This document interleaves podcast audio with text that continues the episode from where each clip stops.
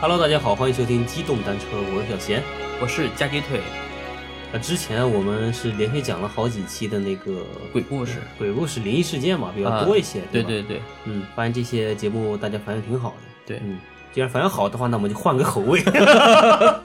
来个重口味的是吗？当然也不算重口味啊，就是比较以前是玄幻对吧？嗯嗯灵异，我们就变成现在就走科幻路线，对吧？科幻是吧？就是起码这一期是科幻路线给。大家调剂一下口味啊。对对对，嗯，算，反正这种呢也算是一种未解之谜和那个灵异事件都挺吸引人的。我们就翻了以前一些资料，看了一些对比较有意思的故事。那这一期呢，就是给大家讲一讲中国近现代啊最出名的一个 UFO 事件，也 UFO 目击事件。这个我还不太了解。其实这个故事呢，就是我小时候就看过，而且这个节目啊是在一个响当当的电视台上播放过。 那是不是有这种真实性这个节目是在咱们的中央十套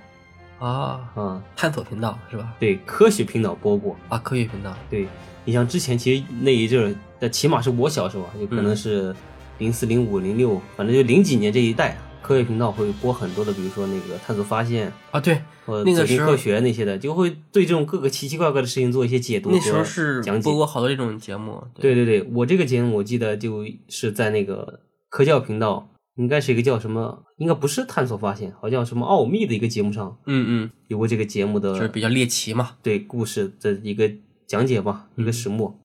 对，其实关于 UFO 这种事件，人类历史上记载过很多啊。然后我知道的比较有名的就是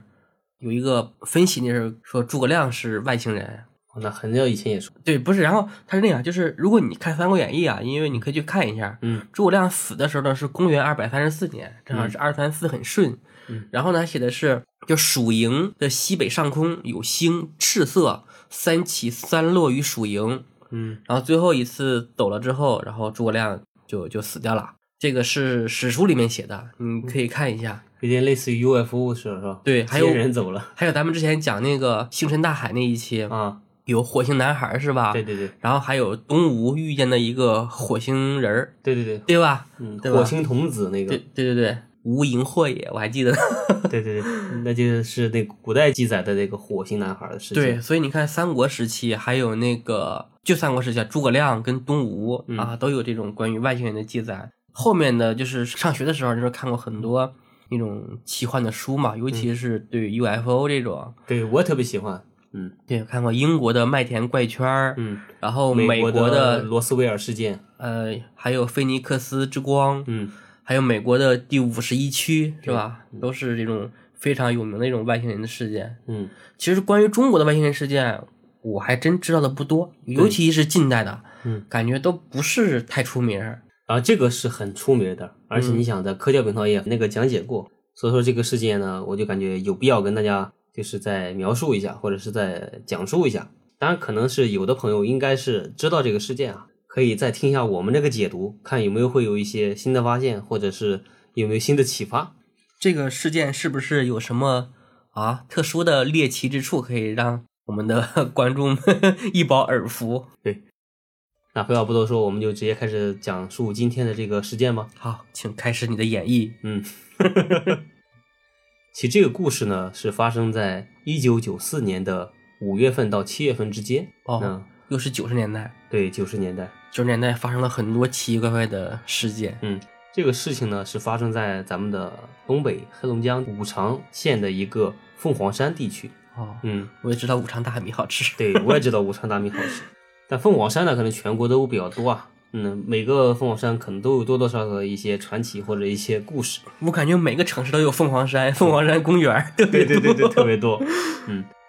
大概是在那个九四年五月末的时候， 多就是春夏之际哈。对，就是春夏交替的时候。嗯嗯。然后当地村民呢，就是上百人，就同时目睹说有类似圆盘形状的飞行器、不明飞行物在凤凰山附近空中盘旋，一个群体目击事嗯对件，群体目击事件。可信度比较高。对，，因为这个事情在那个当地沸沸扬扬，传得很玄乎嘛，嗯，就有一个好事的村民，然后一个二十七岁的年轻人年轻力壮，孟兆国，嗯然后呢，他就想一探究竟嘛，嗯大概是在六月的六号清晨，然后是孟兆国就和他那个侄女婿李红海，嗯然后一同就是前往凤凰山的南坡，想一探究竟。独自探险。对，大概是在那个孟兆国翻过凤凰山南坡的时候，突然看见眼前有一个巨大的呃圆形的一个银色大盘状的一个不明飞行物的物体，然后是李红海呢也是翻过去以后也目睹了这个情况，然后李红海当时描述说，形状，它的整个形状像一个大问号一样，头部吧是这问号的这个圈儿，尾部啊是这问号问号这个尾部，哎，整个它整个的形状就是这么一个问号问号这样的，哎，还像一个蛤蟆骨头，就是那个小蝌蚪啊。就是这个飞船是一个大问号的形状哈对，像蝌蚪，反正就是可能是啊尾，部有就是个头大尾巴细那种。对对对对对，啊，也不知道他那个空气动力学原理是哪块儿，可能人家都用不到空气动力学。啊，也有可能。嗯，那我们继续啊。哎，然后两个人跌跌撞撞来到那个不明飞行物前面的时候，那个孟兆国已经看呆了。这个时候呢，那个李红海就是伸手触摸了一下这个飞行器，啊，可以摸到是吧？对，因为就就停在山顶上是吧？对，就停到山坡上嘛，对啊吧？啊啊，突然间就浑身像触电了一样，而且电流感觉特别强，啊！然后是就一下子被吓跑了。这时候呢，那个孟兆国呢，当事人也看傻了嘛，因为没被就是这种奇观，对吧？呃反正是被这种奇观给震惊到了，嗯，他就下意识的也往那个李红海当时站立的那个方向走过去。他刚一踏入那个区域，整个身体，据他描述哈，嗯，就身上所携带的一些金属物品，包括皮带扣，然后是钥匙链儿，还有是他那个手持的那把镰刀，那还都拿着镰刀去就是的，拿着镰刀过去，你肯定是要过山路，要砍点那个劈点路嘛，我以为是要跟外星人拼命去 了。格斗去了，对吧？对对对，嗯，就同时间就有这种强烈电流涌过的感觉，哦，他自己也感觉到特别明显的电流嘛。然后这个时候他也被等于说被吓着了嘛，然后就紧急的赶紧又跑了，跟那个林红海一样。然后是两个人跌跌撞撞来到山下以后呢，就紧急的向那个所工作的那个林场进行报备，在那个山河屯儿的那个红旗林场，嗯，他们俩在那边就任和工作，把这个事情给那个呃跟领导们，对，汇报嗯完以后呢，然后这领导就是对这个事情也挺重视的嘛，因为村民也说了，而且他们两个员工也目击了，就是在六月九号的时候呢，工会主席周颖，然后是组织了有三十多号人，然后是一同上山，带着相机、录像机等一些可以取证的一些物件嘛，然后想上山一探究竟，就以那个孟兆国为领队，然后带着大家往山里走。哦，大概行至那个半山腰的时候，突然间大家都停了。那孟兆国就拿着望远镜往前看嘛，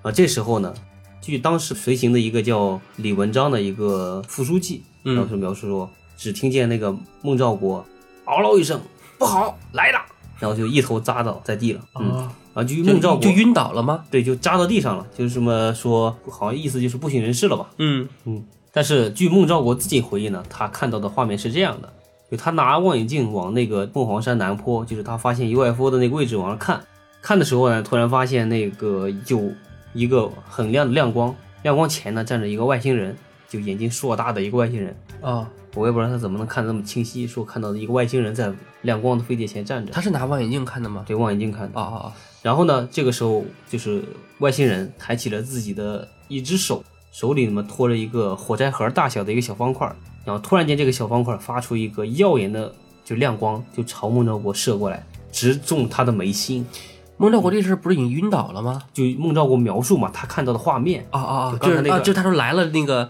为什么说喊来了然后栽倒是吧？对对对，哦哦嗯，然后说那个就一个亮光直插他的眉心，就是瞬间眉心就被灼烧，在这块儿就是眉中间有个就是被灼烧的痕迹。嗯，就有啊，个就疤是吧？对，就栽倒在地。然后众人就看见以后就慌着忙张的赶紧把他抬到山下进行医治嘛。然后去医生检查的时候呢，就据另一位同事描述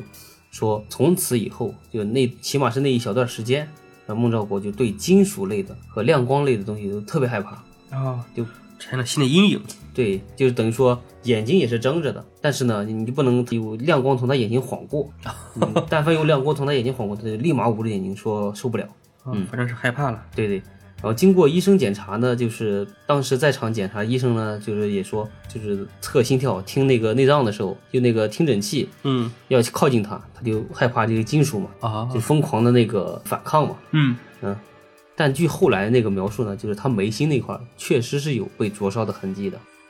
真的是有是吧？对，真的是有。而且其实整个过程中呢，还有一个特别灵异的一个事件啊，就是那个据孟兆国自己口述的事，他说在整个就是他被众人送下山的过程中，就一直有个外星人在他后面紧跟着，上身穿着一个衣服包裹得很严实，只露出两个大眼睛，啊那下半身呢就全部光着的。啊，嗯，然后就一直尾行到他在那个中途过程中的一个小林间小屋里面。只有他能看见，别人看不见。对，只能他能看见，别人看不见。而且这个小屋子里面的时候，就是因为全程中他特别害怕嘛，大嗯声大叫的，但所有人都听不见，就说感觉就是自己嗓子这个声音都发不出来似的。他自己描述，鬼压床就是等于说不是鬼压床，你等于说他整个路啊，就被抬下山的路的过程中，他就是一都是直清醒的。都清醒的能叫，还叫出声了，但别人听不见。哦，而且呢，就是他在那个中途的一个小屋子里休息的时候，就是等于说先把他送到一个小屋子里面嘛，嗯嗯，在林就是那个林场的小屋子里面。嗯嗯然后这个时候呢，他就说外星人在他身上就是咻画了个圈，一比划，嗯，他整个人就倒立过来了。 但是这个倒立的动作呢，是在场的所有人都看到了，只不过是大家没看到他口中所描述的那个外星人。啊，就只是说外星人看不见，但是他的这个很诡异的动作，对，大大家家都都看看见到了。了嗯，啊，确实挺诡异的啊。对，不过这个地方我有一点疑惑啊，嗯外星人已经把他击倒了哈，你说如果说外星人不想被发现，把他击倒，那就行了呗，干嘛还要派一个外星人来尾随他？这个外星人尾随他的是男是女呢？是这样的。嗯，嗯这个外星人呢是个女外星人，嗯啊，女而外星且人一直在尾行他。那尾行过程中呢，其实除了刚才说的那些大家能看到的一些奇怪异象以外，嗯据孟兆国自己回忆，还发生了一些很多很就是怎么说奇奇怪怪的事情啊，来描述描述描述一下。啊，嗯，这个就更加的让人匪夷所思，而且是更让这个故事赋予传奇化了。很好奇呀、嗯，是这样的，就是这个女外星人呢，尾随他们就是一路下山嘛，是尾行到那个林间小屋的时候，据孟兆国回忆，当众人正在七手八脚的忙活的过程中，嗯，这个女外星人就骑到了他的身上，并且坐在了他的下体上。嗯，这个时候呢，突然笑什么？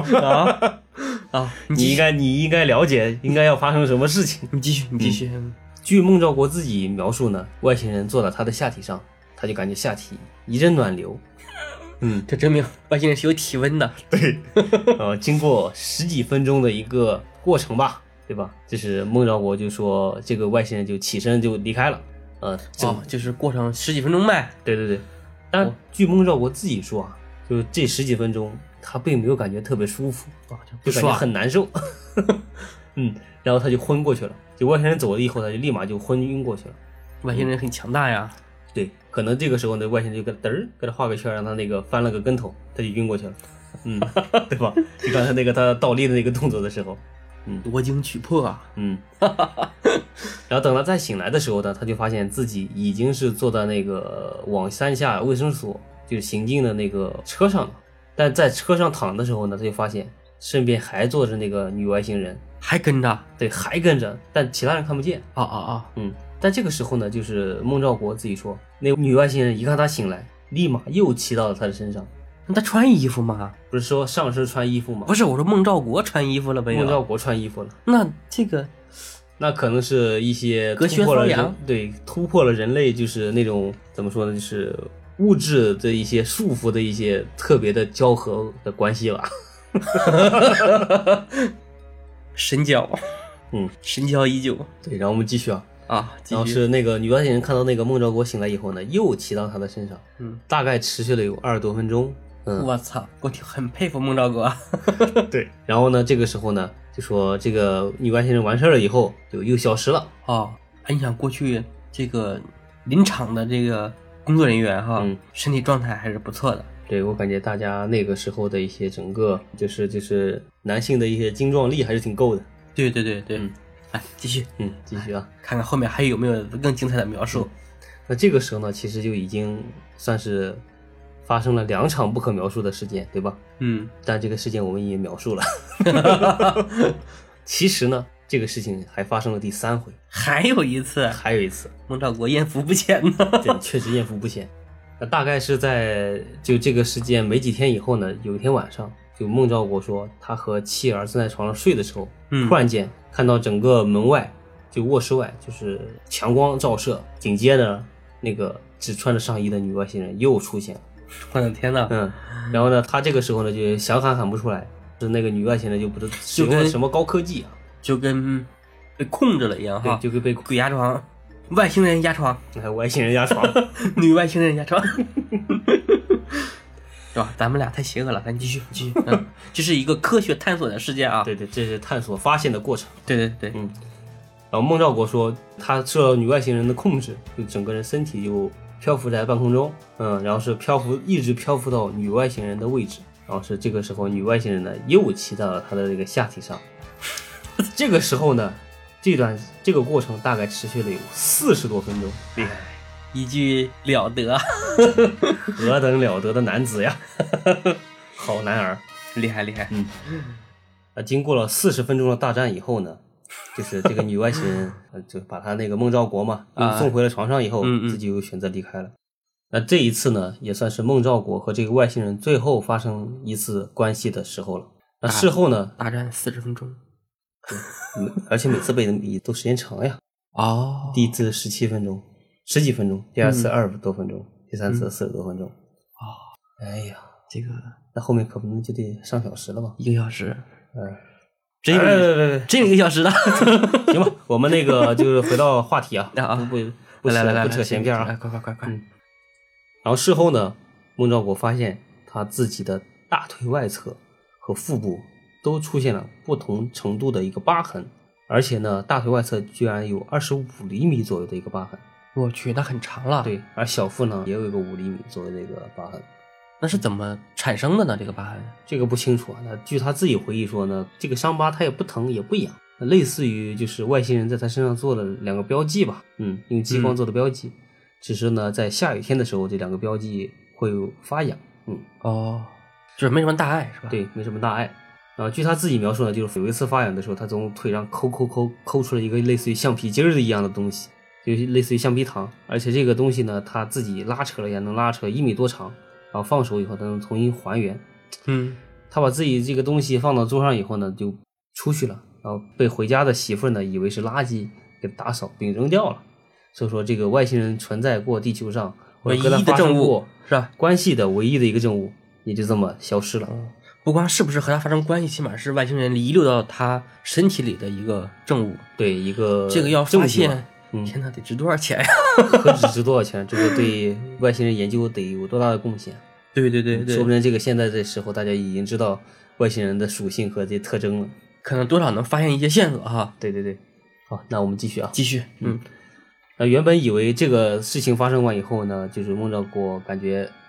后面就会恢复就是那个平静的生活，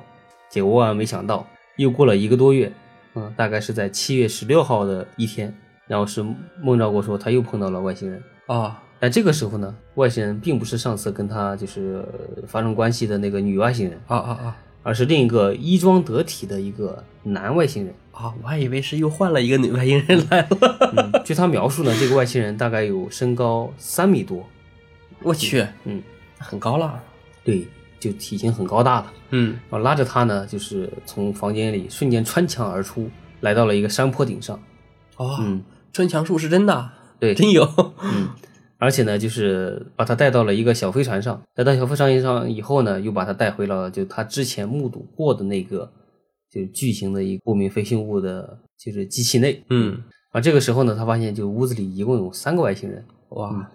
其中带他过来呢的外星人和另一个外星人呢，就是据他描述啊，看着像两个就是就是干活的吧，啊，在他们就是中间呢坐了一个外星人，一看就像一个领导，然后是手一挥，嗯就让他那两个外星人就是去办事儿嘛，其中一个外星人就拿了一个小盒子一样的东西，嗯，交给了孟兆国，放到他的那个脑后，嗯，然后这个时候呢，孟兆国就能听懂了他们的一个语言语言了。啊，然后这个领导一样的外星人呢，就跟孟兆国解释说，他们这次呢来地球总共有三个目的。第一个目的呢，就是想躲避就是彗星，嗯，躲避彗星是吧？对对，这个后面我会解释为什么要躲避彗星。啊啊，嗯，第二个目的呢，就是想采集一些地球的样本，也就是地球人的基因是吧？说对，也就是说，为什么前面会有那个外星人、女外星人啊，跟跟他那个啪啪啪啪啪了三次，嗯，那为什么要用身体做容器？他妈的，直接把它掳走，对吧？人人工取也可以呀、可能这个人家就是一些比较善良的高等外星人吧。哦哦哦，嗯还有这种操作，嗯，那第三个呢，就是想更加深入的了解地球，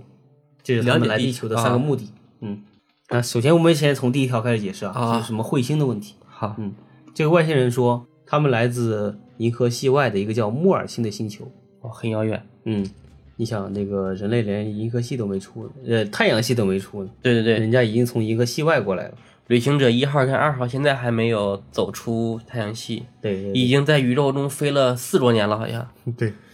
然后据他说呢，就是他们在一万五千年前呢就已经到访过地球了，来过银河系，哦，嗯，来过太阳系。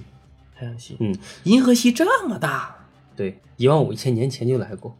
这得科技得多科发达技太发达了。嗯，然后他说那个，并且呢，他们在木星的木卫三上就建立了一个就是文明程度比较高的一个中转站吧，一个基地。啊，一个基地，嗯，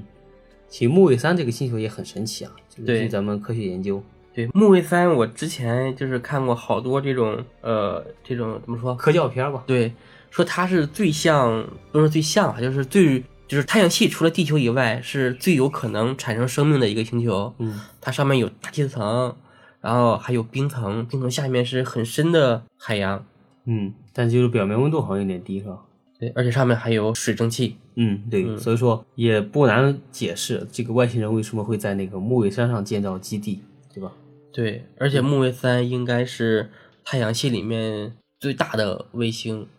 嗯，体积超过了水星。嗯，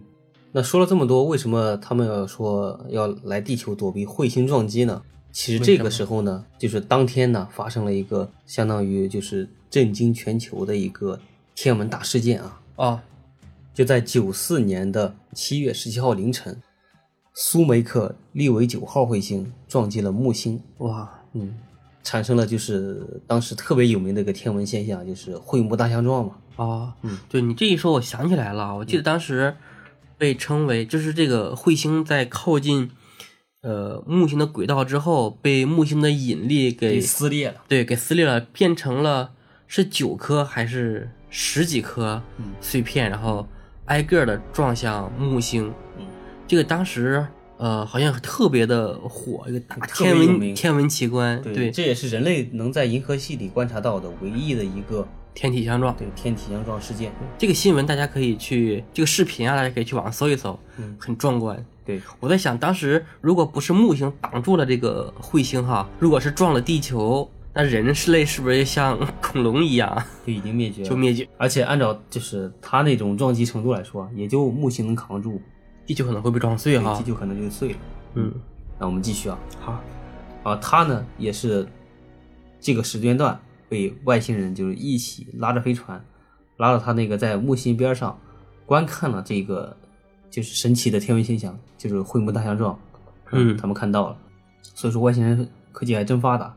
准确预测到它这个彗星要撞击那个木星的嗯这个时间点，就他们的天文知识也不逊色于人类。嗯 只能说不逊色于人类，可能比人高太多了。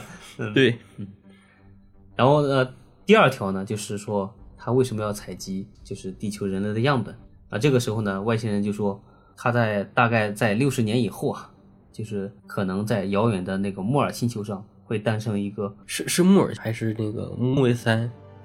这个不记不太清了，可能好像是说在那个银河系外的莫尔星上，哇，那他们的飞船得飞多久啊？那对人家可能就一瞬间的事儿嘛，虫洞，对虫洞，虫洞，嗯， 爱因斯坦罗森桥，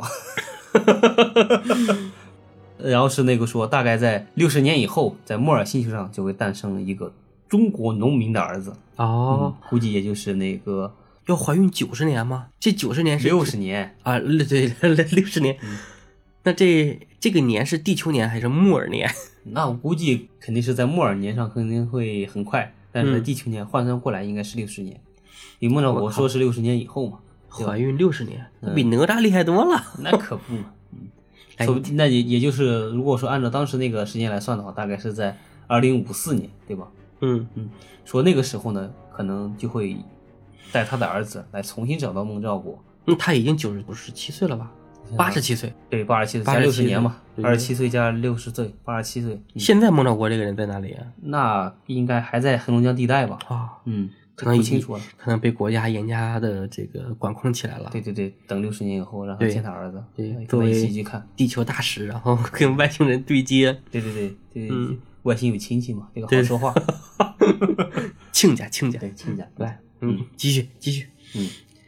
然后第三个呢，就是了解地球嘛。他们所以说就在地球周边进行一些科学探测，但是把飞船也停到那个地球上了嘛。嗯，就是大他来地球的大概三个目的。嗯啊，这个事件呢，就是被当地报纸呢，就是给知道了，紧急的报道出来。报道出来以后呢，整个事件就是在黑龙江地区就发酵起来了。嗯，哦啊这个时候呢，就黑龙江那个科学考察团就组织了一行人去当地要做这个事情的调查。嗯啊，当然专家这块呢，肯定是怕村民有就是编造的可嫌疑性嘛，嗯，对吧？他就乔装打扮，派了两名人员，一名人员呢就是以记者的身份先到村里跟那个村民进行交谈，了解事情的经过。然后另一个呢，就化身为一个好事的一个闲散人等，然就后是去打村，就是乔装成当地人的那个装扮是吧？对，对，去村里打听这个消息。太坏了，嗯，结果他们回来以后呢，就是两个人对了对口径，描述呢其实基本是一模一样的，所以说这个事情不存在就是当地人集体编造的可能性。嗯，就是比较真实哈。，对，而且呢，据他们就是研究报告里反馈啊，他们上山就是科考的过程中呢，发现就是等于说整个林区的那一片儿的树木的树梢上都出现了不同程度的灼烧的痕迹。哦，嗯，像那个就是经过大面积的一个烧伤，然后产生的一些烧伤痕迹。但是呢，就是科考队的也提出了异议，说可能这些呢是因为长期的太阳直射，包括那个呃就是低气温和高气温的一个对冲关系吧，啊温出现温一个温差作用啊，对发黑，就是那个有类似于灼伤的痕迹。嗯，但是呢，另一个疑点就是，那片就是孟兆国说过外星人就是降落的那片山山坡上啊，嗯下面有大量的巨石，嗯巨石呢就出现了不同的那个类似于砸碎或者是那个裂缝的那种情况，哦，而且这些这些大石头呢，就来年开春以后呢，发现都经过了一些不同程度的一个翻转、翻个的一个一个就是那个反正那个不太动作正常嗯对，不太正常。但这个事情呢，就是也没法解释，嗯哦，呃，但是呢，孟兆国呢一直也是受到那个当地就是科考队的质疑，说以为他是在那个编谎、扯在谎撒，谎哈，嗯，呃，事件呢就一直来到零三年。零三年的时候呢，就是哈工大的一个教授拉着他那个科研队，就重新找到那个孟兆国，嗯想对他这个事情进行再次的一个探究。嗯呃，这个时候呢，就因为科技也进步了嘛，他们就拿出了一个测谎仪，啊，对，然后是那个对孟兆国进行测谎，发现孟兆国呢，他所回答的事情没有一句是假话，测谎仪没测出来。哦，是真的哈。对，所以这个事情确实是真实发生过的。那他几十年以后还可以见到自己的外星儿子外星血统的儿子，对对，就是一半儿地球人，一半儿外星人的血统的儿子，厉害厉害。有点类似于《银河护卫队》里面的星爵。 混血儿，星际混血儿，对，星爵是不是他妈是地球人？只不过那个这个的话是他爹是地球人，啊，说不定就跟那个星爵一样有超能力呢。产生了基因交流。嗯，对。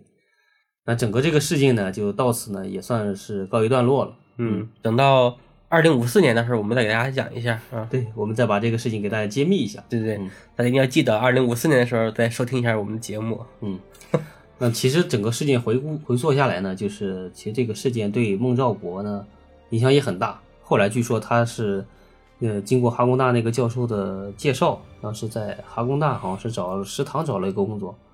找到工作以后呢，他们也就举家从那个武昌搬走了，哦搬到应该是哈尔滨那块儿进行定居了。呃，因为那个在当地呢，可能是有一些舆论风波吧，对导致对他那个整个家庭生活呢也有一些影响。嗯，这个事件还是影响很大的。对，确实是，嗯，反正是这个也算是咱们中国有史也不算有史以来，就是那个近代就记录以来嗯最玄幻，也是最扑朔迷离，反正到目前也就是没被解释清楚的一个呃外星人就是接触目睹事件嘛，就也可以统称为第六类接触。啊，这个还是挺劲爆的。嗯，也不算劲爆，就是挺挺神奇的，挺有意思。嗯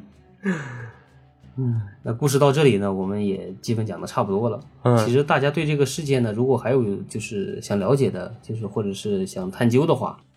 可以翻一下那个 CCTV 的一些视频，嗯网上应该是可以找到以前的对这个事件的呃详细的探秘的一个解密故事。嗯，当然是央视出品的，这个可能是一些就是可信度更添油加醋的一些过程会很少。嗯，可信度更高一些。对，嗯，那我们今天呢就故事讲到这里，嗯，希望这个故事呢大家也能喜欢。嗯，大家有问题可以啊发留言啊评论，对啊，我们一起来给大家解答。对，当然如果是你们想听的或者想了解的故事呢，也可以在评论区里跟我们留言，或者直接发我们私信。我们呢也整理一些相关的资料，要是对大家感兴趣的故事呢，也给大家多讲几期。演绎一下。 嗯，行，那我们今天就先到这里，好的，那就拜拜。拜拜。